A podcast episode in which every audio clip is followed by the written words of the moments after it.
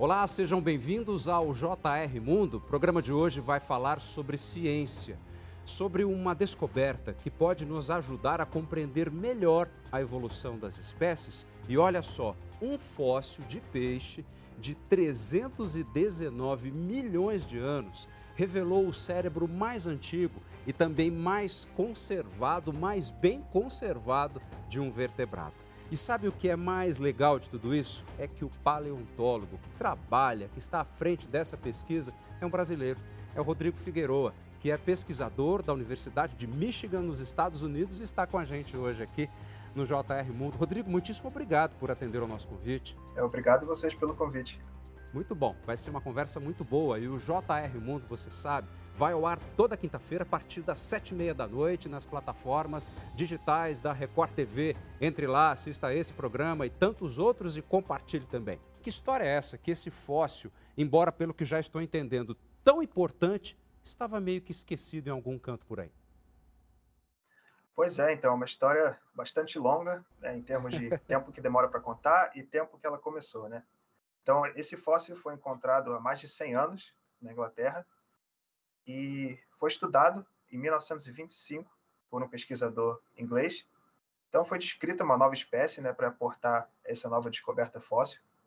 Mas depois disso, o material acabou ficando esquecido na coleção, como já tinha sido descrito, é, não aparentava ter outras informações a serem atribuídas a esse material.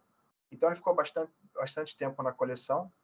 É, acabou sendo perdido por um tempo, então durante alguns anos não sabia-se qual era o paradeiro do fóssil, ele tinha sido emprestado para estudo em outra coleção e não sabia onde estava. Então, a única informação que a gente tinha daquela espécie era um molde de plástico que tinha sido feito.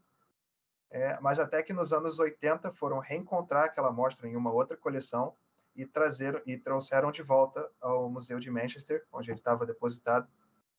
Então foi um gap aí bastante grande, né, que foi estudado em 1925 e só nos anos 90 outra vez ele voltou a ser estudado por mais um, um paleontólogo, e novamente aí depois desse trabalho em 1996, só agora que a gente voltou a tentar analisar essa amostra.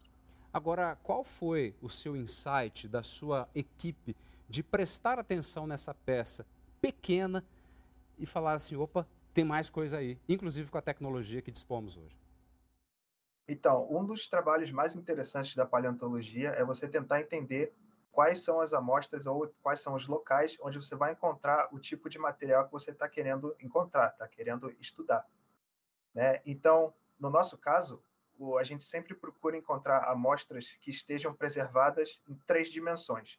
Ou seja, você vai ter aquele fóssil, aquele animal preservado, sem ter sido achatado com o tempo por conta da pressão das rochas né, que se formam durante o processo de fossilização.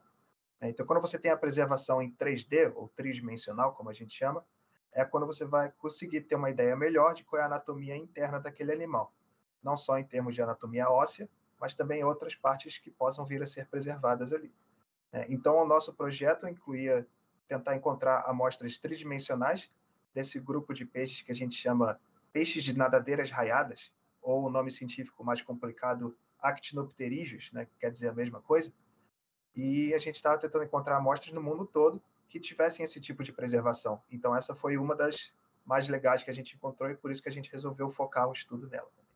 Em algum momento, vocês esperavam encontrar algo tão valioso para a ciência quanto o cérebro tão bem preservado?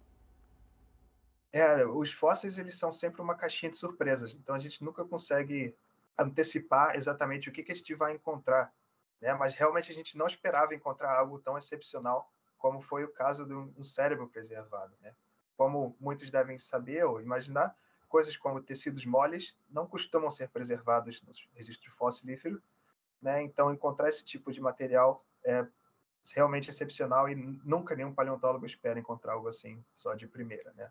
Antes da gente avançar com a nossa conversa, com essa descoberta tão importante, eu queria abrir um parêntese para que você explicasse um pouco melhor é, até algo conceitual para quem estiver com a gente aqui, para entender melhor qual é a diferença básica entre o seu ofício, paleontólogo, e aquele tão explorado pelo cinema, que é o arqueólogo.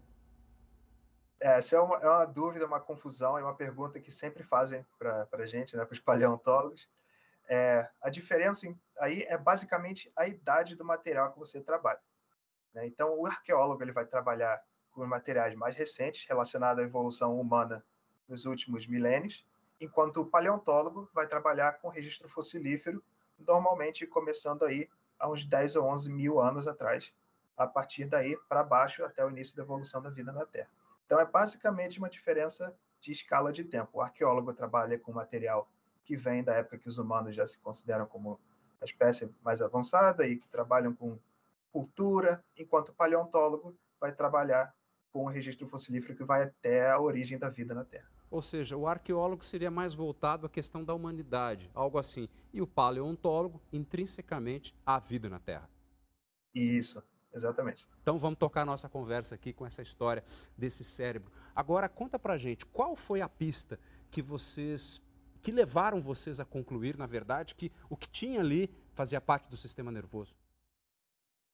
Então, a primeira a primeira dica, digamos assim, que a gente percebeu foi que quando a gente estava fazendo análise dos dados da tomografia, ou seja, você está vendo imagens em 2D daquela amostra por dentro. Né? Então, como se estivesse fazendo um corte olhando por dentro e fazendo outro corte olhando por dentro. E a gente percebeu ali, a, aquela estrutura tridimensional ali, ela era bilateral, ela tem a simetria bilateral. Então, um lado é igual ao outro, o lado direito é igual ao lado esquerdo. Uhum. Quando você encontra uma amostra que tem uma, alguma coisa dentro ali que não é de origem biológica, ela normalmente não vai ter uma simetria tão perfeita como tinha esse material, né? Então essa foi a primeira dica. E a partir daí, a gente começou a encontrar outras características da anatomia ali, características morfológicas mesmo do material, que mostraram para a gente que era realmente um cérebro preservado. Agora, é 319 milhões de anos. Esse período, ele é anterior aos dinossauros? É bastante anterior aos dinossauros, né? Então a gente está trabalhando aí com um material que é cerca de 80 milhões de anos mais antigo do que os primeiros dinossauros, né? Então, se você o tempo geológico é realmente difícil de você entender com a mente humana, né? É uma escala de tempo que a gente não está lidando no dia a dia, né? Então, esse é um dos trabalhos do paleontólogo, é tentar se adequar a essa escala. Né? Então, por exemplo, quando você está pensando nesse peixe de 319 milhões de anos, ele já era um fóssil quando os primeiros dinossauros começaram a caminhar pela Terra. É, o tempo geológico é uma coisa impressionante. A perspectiva de você encontrar um fóssil é, que faz com que vocês, pesquisadores, fiquem tão animados, ou seja, uma pérola, uma, uma verdadeira agulha no palheiro, é difícil encontrar algo assim nesse estado de conservação? É bastante raro encontrar esse tipo de preservação. Fósseis como um todo já são relativamente raros de serem encontrados, mas então você normalmente imagina que você encontra as partes duras, né? Então no caso dos vertebrados você vai encontrar ossos, escamas e dentes, e no caso de outros grupos você vai encontrar conchas, folhas, troncos, mas material bem preservado, articulado, que é o nome que a gente diz para quando os ossos ou as estruturas ainda estão em posição, ou então tecidos moles, realmente isso é bem raro de ser encontrado. Agora, eu fico imaginando também quais seriam as condições daquele espaço em que esse fóssil foi encontrado, não só pensando em 1925, para o nível de tecnologia, que deveria ser algo muito visual, né, e creio eu bioquímico para fazer uma análise ali, talvez não muito mais do que isso, é, mas eu fico tentando imaginar como que seria esse espaço onde nós conhecemos hoje como Inglaterra, onde um dia esse peixe nadou, né? É, não, realmente era um mundo completamente diferente do que é hoje em dia.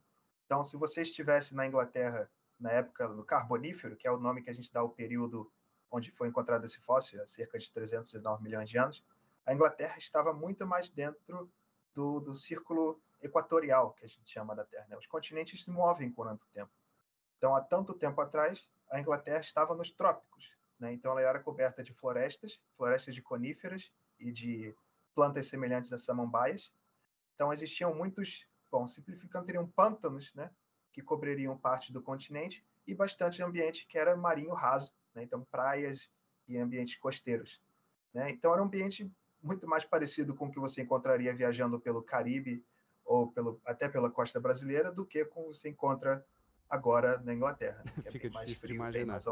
Agora, diz para mim uma coisa, Rodrigo, como é que é o ato de, ok, vocês descobriram que aquele órgão ínfimo é, tem uma simetria, etc., então ele ele é parte do sistema nervoso, ele é um cérebro. É, cérebro. Agora, como é que isso é, contribui para a ciência, para o nosso conhecimento de hoje, no que diz respeito à evolução?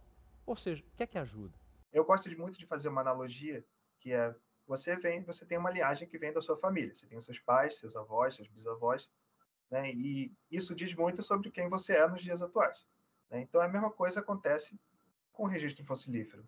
Você vai entender muito mais sobre as espécies nos dias atuais se você entender também de onde elas vieram no tempo, de onde elas vieram no passado.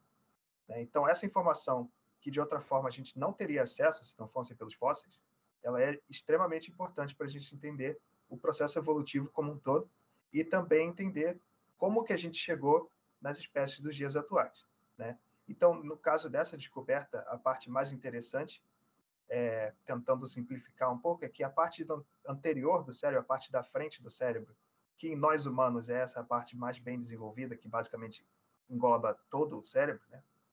Ela, nesse peixe, ela é muito mais semelhante a outros grupos de vertebrados, outro grupo que tem a coluna vertebral, do que com o grupo de peixes a qual ele pertence. Né? Então, isso está mostrando que o, esse grupo de peixes de nadeiras raiadas, que hoje em dia é o grupo mais diverso de vertebrados que a gente conhece, são mais de 35 mil espécies de peixes de nadeiras raiadas nos dias atuais. Todas elas têm um tipo completamente diferente de desenvolvimento do cérebro. No passado, lá no Carbonífero, quando esse, esse, esse peixe ainda estava vivendo, ele tinha o mesmo tipo de desenvolvimento do cérebro que todos os outros vertebrados que inclui também os humanos. Né? Então a gente tem uma conexão aí né, evolutiva com todos os outros vertebrados e também com esse peixe na questão da evolução do cérebro. E sem essa informação dos registros fossilíferos, a gente jamais ia entender quão próximo a gente é desses outros grupos de animais. A pesquisa de vocês foi publicada, inclusive, é, numa das revistas científicas mais importantes do mundo, que é a Nature. O que isso acrescenta no seu trabalho? Claro, além da credibilidade. É, não, realmente, como você já mencionou, ela ajuda bastante ao nosso trabalho ter credibilidade. É uma revista científica de grande porte e lida por cientistas de todas as áreas. Né? Então, conseguir que o nosso trabalho seja publicado nessa revista já é um marco bastante grande para a minha carreira e também para o desenvolvimento da, da ciência que a gente faz aqui no nosso grupo. Mas eu acho que a parte mais importante é a divulgação que acaba vindo com esse trabalho sendo publicado numa revista de grande porte, assim, vai facilitar não só a minha pesquisa a ser captada pelo público geral, como, por exemplo, dando essa entrevista aqui, que capta o interesse do público, mas também vai captar o interesse de outros grupos de pesquisa, outros cientistas, até de outras áreas, que podem ter uma perspectiva diferente da minha nessas descobertas e outras maneiras de analisar o mesmo material que eu estou trabalhando. Né? Então, a ciência desenvolve dessa maneira. A ciência desenvolve colaborando com outros grupos, colaborando com outros cientistas e até com o público, para tentar entender melhor como é que tudo isso se relaciona no mundo natural.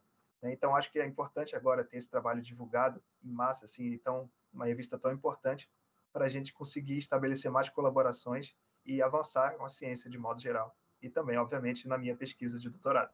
E é interessante porque as pesquisas científicas elas acabam sendo compartilhadas, pelo que eu entendo, no ambiente universitário do mundo todo né? Ou seja, aquele seu texto base, aquela sua pesquisa pode ser estudada e lida tanto aqui em São Paulo quanto na China ou em qualquer outro lugar.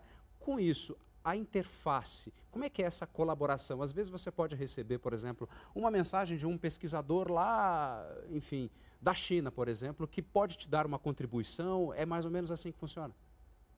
É exatamente assim. A paleontologia é uma ciência que trabalha com material que vem de todas as partes do mundo. O mundo está coberto de fósseis, apesar deles serem raros. Né? Então, você tem essa perspectiva que vem de outras comunidades, outros países, que vão te auxiliar e você estabelece colaborações dessa maneira. Né? Então, eu tenho colaborações em vários países e é assim que a gente avança com a gente trabalha com pesquisadores de outros lugares que vão não só dar uma perspectiva diferente de acordo com o que eles observam, mas também podem ter fósseis de, de interesse em outros lugares que a gente não tem como saber todos os fósseis que estão no, planeta, em todas as coleções. Então, com um trabalho assim, eles têm a condição de se comunicar com a gente e mostrar, olha, não, tem esse material aqui que pode ser interessante, pode ter o mesmo tipo de preservação, ou eles podem, por eles mesmos, usar o meu trabalho publicado e fazer um trabalho semelhante com o material deles também. A ciência não é de ninguém, todo mundo pode ajudar de alguma maneira. Rodrigo, uma coisa meio pessoal aqui, dá para ver que você, você é um cara novo. e já está estudando aí nos Estados Unidos, fazendo doutorado. Como é que foi essa, essa chegada sua aí até a América do Norte para estudar, rapaz? É uma história bastante longa também, né? Meu interesse pela paleontologia, ela começou bastante cedo. É, eu tenho interesse na área desde pequeno, desde meus 4, 5 anos. Eu sou interessado em paleontologia e decidi né, que ia seguir carreira nesse sentido. Contei para os meus pais, olha só, eu quero ser paleontólogo um dia. Né? Então eu gostava muito de brincar fora e ver os animais, e pensar, não, de onde é que veio esse tipo de... Como é que a gente tem tantas espécies diferentes? Uhum. E gostava muito de fósseis, de visitar os museus. Eu visitava sempre o Museu Nacional no Rio de Janeiro. Né? Então foi foi aí que eu comecei a desenvolver esse interesse pela paleontologia. Né? Depois eu acabei seguindo carreira, né? Fazendo bom. No Brasil as opções são ou você faz biologia ou faz geologia okay. para se tornar um paleontólogo. Não tem uma faculdade então, de paleontologia, por exemplo? Não, não tem. Ah. A maioria dos países não tem. Então, uhum. qualquer lugar do mundo, basicamente, você esteja, você tem que fazer uma outra área que envolva conceitos da paleontologia para seguir carreira. Né? Então, eu resolvi fazer biologia né, na graduação da Unirio. É, e logo no primeiro ano, eu já resolvi né, trabalhar com a pesquisadora que trabalhava lá, a professora Deusana Machado, que foi minha orientadora na graduação, com material de peixes fósseis do, do Paleozoico do Brasil. Né? O Paleozoico é um nome complicado para a era antes dos dinossauros, então a era de onde vem esse material que eu tenho estudado.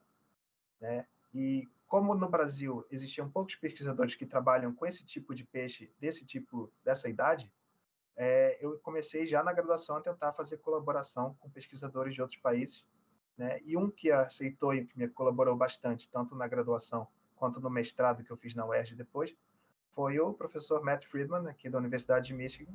Que está com né? você. Então a gente já tinha essa Sim. Então já tinha essa colaboração desde 2014, né? A gente Puxa, começou a conversar até eu aplicar para o doutorado e passar aqui em 2019. Né? Então a gente já tem uma colaboração de mais ou menos uns oito anos aí trabalhando com esse tipo de material. Né? Então, foi basicamente por conta dessa colaboração com ele que eu acabei vindo parar aqui. A paleontologia no Brasil, Rodrigo, é, é difícil de ser realizada, desenvolvida, financiada? O financiamento científico no Brasil, ele é financiamento público, né? Então, obviamente, tem aí as dificuldades que acontecem com financiamento público e também com financiamento particular, mas no caso da paleontologia no Brasil, a paleontologia é uma área muito grande no Brasil, é uma área de referência. Né? Então, você, normalmente, você quando você pensa na ciência brasileira, o público geral ele não entende que o Brasil é referência científica, não só na paleontologia, mas como também em muitas outras áreas do conhecimento. Né? Então, paleontólogos brasileiros, eles são reconhecidos mundialmente pelo trabalho apresentam em conferências mundiais e têm colaborações com pesquisadores de vários países e outras instituições, incluindo também a Universidade de Michigan, onde eu trabalho aqui. Né? Então, o Brasil é muito rico em registro fossilífero, é um dos melhores países para você trabalhar com fósseis, porque temos muitos fósseis de muitas idades diferentes e preservações excepcionais também. Né? Então, a paleontologia no Brasil ela é uma área muito importante e muito bem desenvolvida pelos pesquisadores, mas realmente o, o, o financiamento científico no Brasil podia ser um pouquinho melhor nas questões de ciência de base, né? para a gente poder avançar a ciência como um todo, não só na área da paleontologia. Né? Então, vamos ver aí qual, o que, que nos aguarda para o futuro. Ô Rodrigo, conta uma coisa para gente. Como é que é vocês trabalharem hoje? Porque, voltando à sua pesquisa, esse fóssil foi descoberto lá em 1925. Né? Imagina o nível de tecnologia que não se tinha.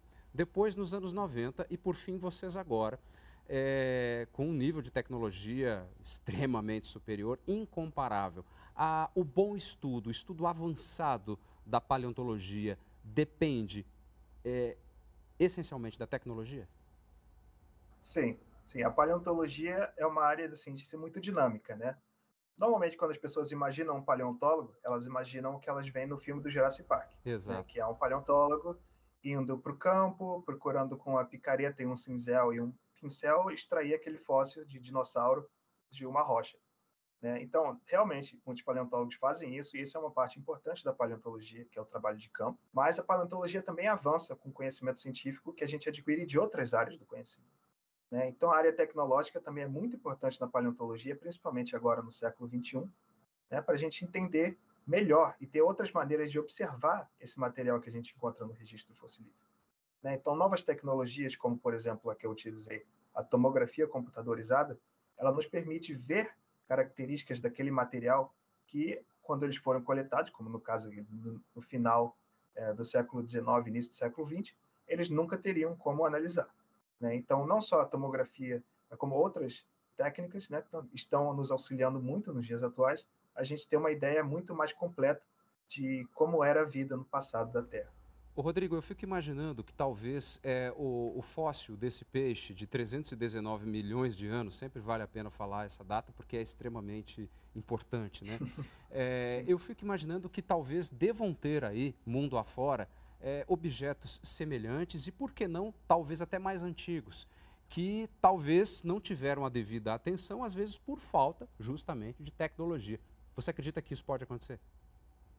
Com certeza. Então, uma das conclusões que a gente chega no próprio artigo é que esse tipo de preservação de tecidos moles em estado excepcional de conservação pode ser muito mais no comum do que a gente imagina. Né? O que estava faltando eram essas técnicas de tomografia computadorizada e outras técnicas de visualização que nos permitissem acessar essa informação que já estava ali, mas não era visível a olho nu. Né? Então, a, sem essa área, com esse novo desenvolvimento, a gente vai ter uma ideia muito melhor de como é que como é que a distribuição desse tipo de preservação excepcional no registro fossilífero? Onde eles são mais comuns? Onde é menos comum? Onde será que a gente pode encontrar e onde a gente não vai encontrar esse tipo de preservação? Ainda tem muito caminho pela frente a ser percorrido dentro dessa pesquisa? Tem muita, muita coisa a ser feita ainda. É né? Então, esse foi só o começo. Né? Esse foi o primeiro passo que a gente deu, basicamente criando uma nova linha de pesquisa, que é essa interação entre entender os tecidos moles, né, no, caso, no meu caso, a evolução do cérebro, nos fósseis, relacionando com as espécies viventes, com a informação do tecido mole.